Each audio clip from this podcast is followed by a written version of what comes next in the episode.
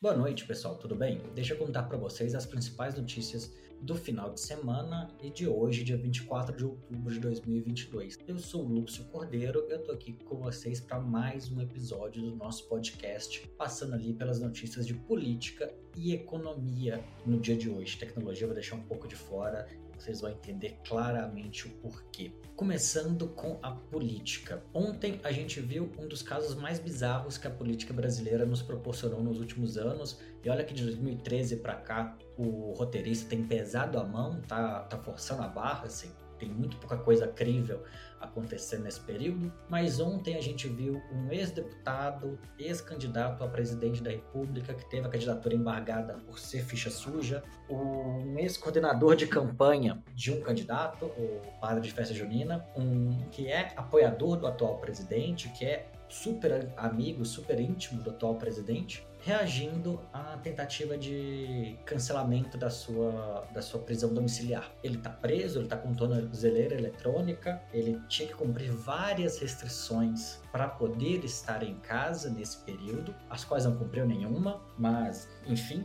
ele fez uma ameaça bizarra à ministra Carmen Lúcia, ele a chamou de vários nomes que eu prefiro não pronunciar aqui para manter o episódio e manter o podcast como algo minimamente familiar. E teve sua prisão preventiva, teve sua prisão domiciliar, desculpa, revogada. Isso levou a um cenário, primeiro de protesto nas redes sociais entre o, o auge do bolsonarismo, entre o gado ali, entre o cercadinho, o curralzinho do presidente, que falando que isso era absurdo, era violação democrática, mas é um pessoal que não entende o um mínimo de democracia, não entende o um mínimo de, de, estrutura da Constituição, do Código de Processo Penal, do Código de Execuções Penais e tudo mais, não entende como que a vida funciona na prática, para ser bem sincero, e reclamando disso, reclamando desse processo, reclamando de todo o processo envolvendo o Roberto Jefferson como se ele fosse a pessoa de reputação mais ilibada do planeta, e quando a Polícia Federal chegou lá para revogar sua prisão, para levá-lo para a penitenciária, ele não só se negou a, a cumprir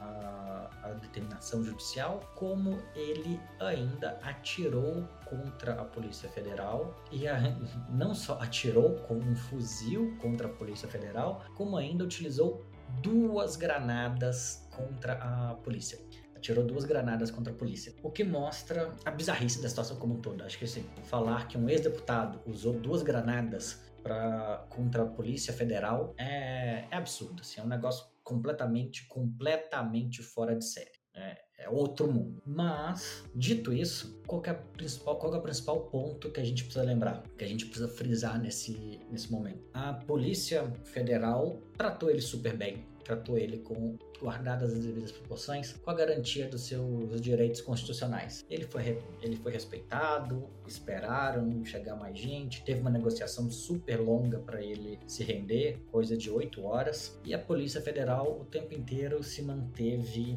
tranquila em relação a isso. A gente precisa lembrar que poucos meses atrás, a Polícia Rodoviária Federal, aí, sinceramente, expressando meu desconhecimento aqui, não sei se são exatamente a mesma entidade, mas a Polícia Rodoviária Federal matou, um, matou uma pessoa asfixiada no porta-mala do carro porque ela estava pilotando uma moto sem capacete. Então, de um lado, você tem uma pessoa que atira contra policiais, que emite, que arremessa duas granadas contra policiais e tem sua segurança garantida, tem sua vida respeitada. E do outro lado, você tem uma pessoa que pilotou uma moto sem capacete e é brutalmente assassinada pela polícia. Então, eu acho que não tem retrato melhor do Brasil, do Bolsonaro, do que isso. Uma polícia que mata numa câmara de gás uma pessoa por uma. por algo que assim.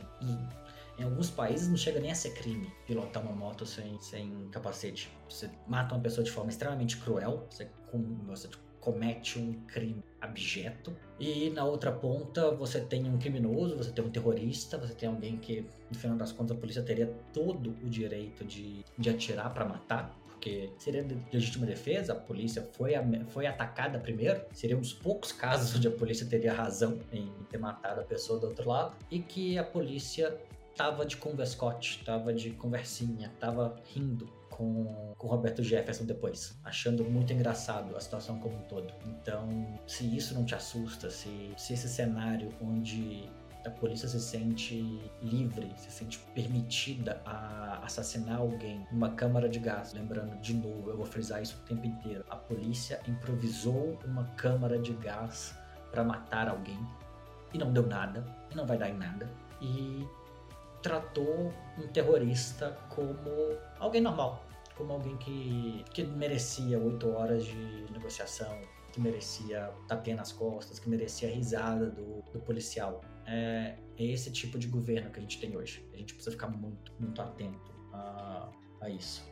Porque isso é muito importante, isso mostra muito o tipo de país que a gente, que a gente quer ser. Em outra, em outra nota, agora, passando para a parte de economia, o, o, Conselho Administrativo da Petrobras vai se reunir nessa, nessa quarta-feira, depois de amanhã, para fazer uma apresentação de resultados, discutir o preço da gasolina. Isso num dia onde o dólar bateu alta, o dólar voltou ali para casa dos 5,30, onde a bolsa caiu, o índice Bovespa caiu 3%.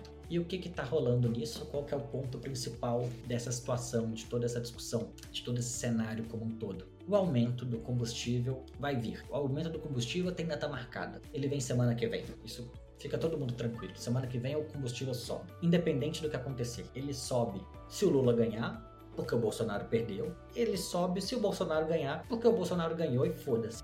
Nada mais importa. O combustível está sendo mantido nesse preço artificial e pro modelo atual do governo, esse preço é artificial, esse não é a estratégia de preço da, da Petrobras nesse governo. Então, esse preço vai mudar muito rápido, porque ele não é interessante para o governo no, no cenário atual. Ele está indo contra o estilo de precificação, o modelo de precificação que a Petrobras definiu, que é o preço de paridade internacional. Então, neste momento, dentro dessa lógica do preço de paridade, o preço da gasolina já está defasado em mais de 10%. Isso que a gente viu um aumento no preço nas últimas, nas últimas semanas. O preço aumentou quase 10% nas últimas semanas e vai voltar a aumentar.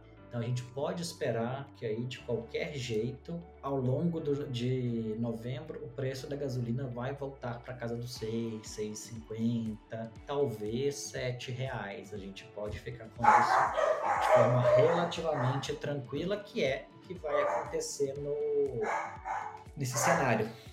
Beleza?